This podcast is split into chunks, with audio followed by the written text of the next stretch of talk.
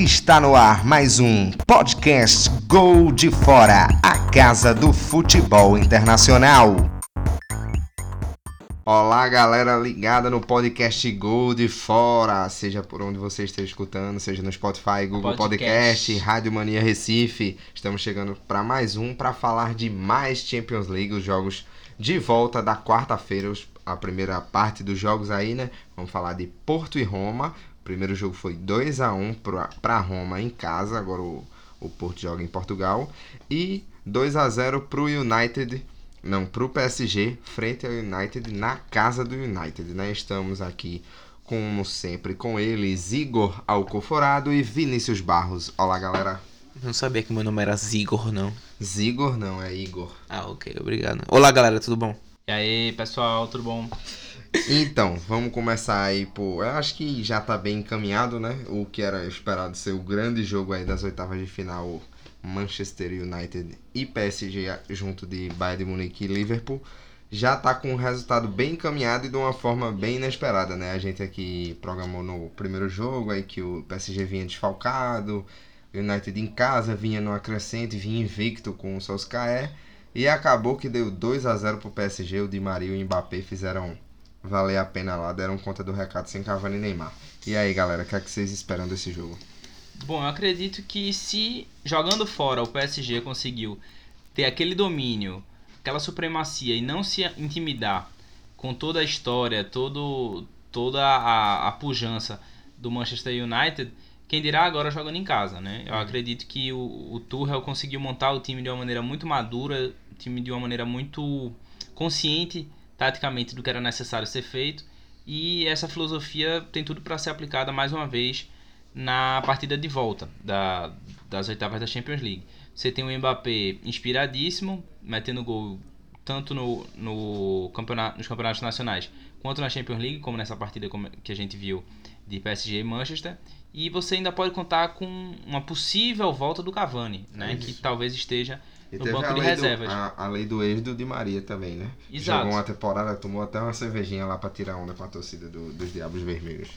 É, só, tava procurando estatística aqui, é, o Manchester United ganhou oito jogos seguidos fora de casa é, em todas as competições pela primeira vez na história. Ou seja, a chegada do Solskjaer realmente trouxe novos áreas ao clube, apesar do, da derrota na primeira, na, no jogo de ida. E eu acho que não é nem desmérito do United, é mais um mérito pro PSG. O PSG montou um, esquema muito bom ali, muito eficiente com o Tuchel, como tu falou, Vinícius. E eu acho que dominou completamente o, o primeiro, o primeiro jogo. É, o United não teve muitas chances. É, tudo bem que o primeiro gol saiu de escanteio, mas se você pegar a jogada do segundo gol, é uma jogada que começa no tiro de meta de Buffon, passa pela zaga, passa por Marquinhos que jogou como volante. Aí chega em Di Maria que mete uma ótima bola para Mbappé.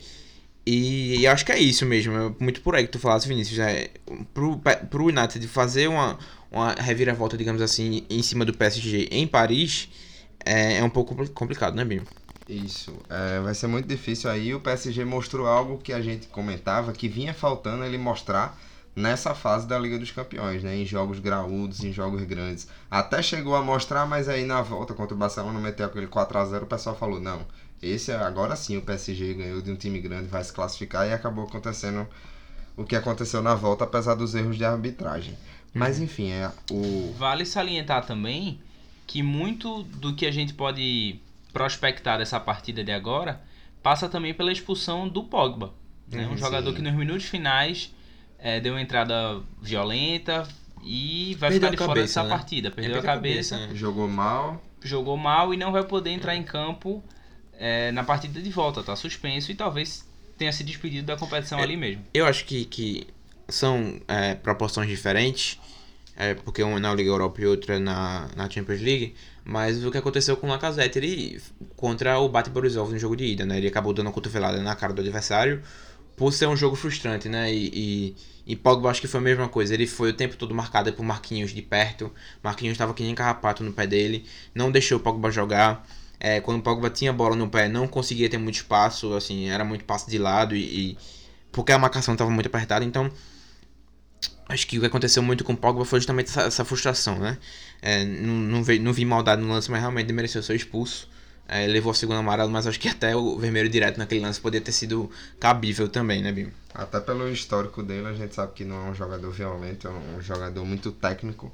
Mas acabou, como vocês comentaram, perdeu a cabeça por tudo como foi o jogo, viu o time mais parecido como era da época com o Mourinho do que como vinha sendo com o Solskjaer Ele não e é- acabou... Ele não é um jogador violento, violento, mas ele gosta de as mãozinhas aqui pro lado e pro Sim. outro, gosta de se meter em confusão, acho que na- nas quartas de final. Foi quarta de final, não foi? Uruguai, Uruguai e França? Foi. Foi, quarta final. Ele saiu na confusão ali com o Godin, com o Jimenez, enfim. Não é um jogador que é violento, mas ele tá sempre no meio da- das confusões. Sim. Bom, é, vamos aí pros palpites do jogo. Começa você, Vinícius, ou eu começo? Eu acredito que o Manchester vai se esforçar bastante, o Solskjaer vai montar uma, uma formação ofensiva, vai fazer de tudo para arrancar esse resultado, mas eu acredito que o PSG passa da mesma forma e não acredito que seja um jogo difícil para o PSG de forma alguma. Eu vou de 1 a 1. É, eu tô com, tô com o Vinícius, tava até pensando aqui no meu, no meu placar, mas eu acredito que, que vai ser um 1 a 1 aí também. O United vai tentar ir pra cima, eu acho que pode até marcar o gol primeiro, não sei. Mas enfim, futebol é muito imprevisível, mas eu acho que, que vai ser 1 a 1 2 a 2 eu acho que vai ser empate. É, vale destacar também, né, é que o tava pegando aqui a lista completa, o Manchester United tem oito, desfal oito desfalques. É, Antônio Valência, Nemanja Martic, Darmian, Martial, é, Phil Jones, muitas, muitas pessoas podem considerar isso na verdade um reforço, é, André Herrera, Juan Mata, Jesse Lingard, e, é- e é isso aí, ou seja, são muitos desfalques também. Pogba. Do Pogba, né? Além do Pogba também que a gente mencionou, então é, já um- uma tarefa que já era difícil, como a gente disse, a gente falou no, no programa anterior, que o Tottenham, o Borussia Dortmund tinha uma montanha a escalar é, contra o Tottenham e joga em casa, o, o United tem uma montanha para escalar e fora de casa, ou seja, fica ainda mais difícil. É, por isso eu vou com 2 a 1 PSG e United é, caindo fora nessa, nessa, nessa fase. Agora vamos para o outro jogo da, da próxima quarta-feira aí de, de Champions League, que é Porto e Roma, que tem tudo aí. Foi um dos jogos mais equilibrados da primeira fase e chega como um dos jogos mais em aberto aí dessa segunda fase do, das oitavas de final da, da Champions League. E aí eu queria saber, começando por você, Igor, o que é que você acha desse jogo aí, que foi 2 a 1 para Roma em casa, então com 1 a 0 o Porto se classifica, mas você espera equilíbrio? É, bem, é, eu espero um equilíbrio, assim como foi na primeira partida, né? O, a Roma vence- é, venceu, mas com placar apertado 2 a 1 E muitas vezes é, é pior você vencer. É pior você vencer por 2 a 1 do que vencer por 1 a 0 mesmo que você faça menos gols. Porque a Roma levou um gol fora de casa, né? Então.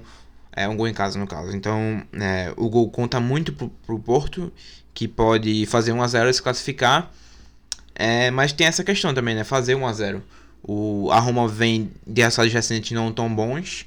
É, perdeu, como a gente mencionou no primeiro podcast, é, de 7 a 1 para a Fiorentina. Então a defesa não, não inspira tanta confiança.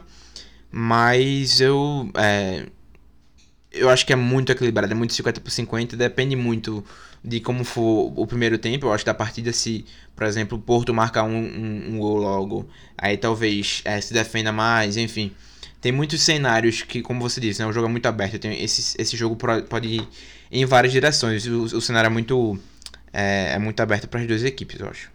Bom, eu acredito que não vai ter tanto equilíbrio assim como o Igor falou. Claro, vai ser uma partida equilibrada, são duas equipes que se equivalem mais ou menos.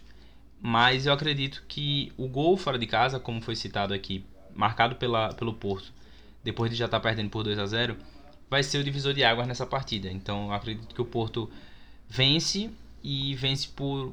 Já estou adiantando aqui meu palpite, vence por 2 a 0 Acredito que o Porto vai conseguir fazer valer o mando de campo.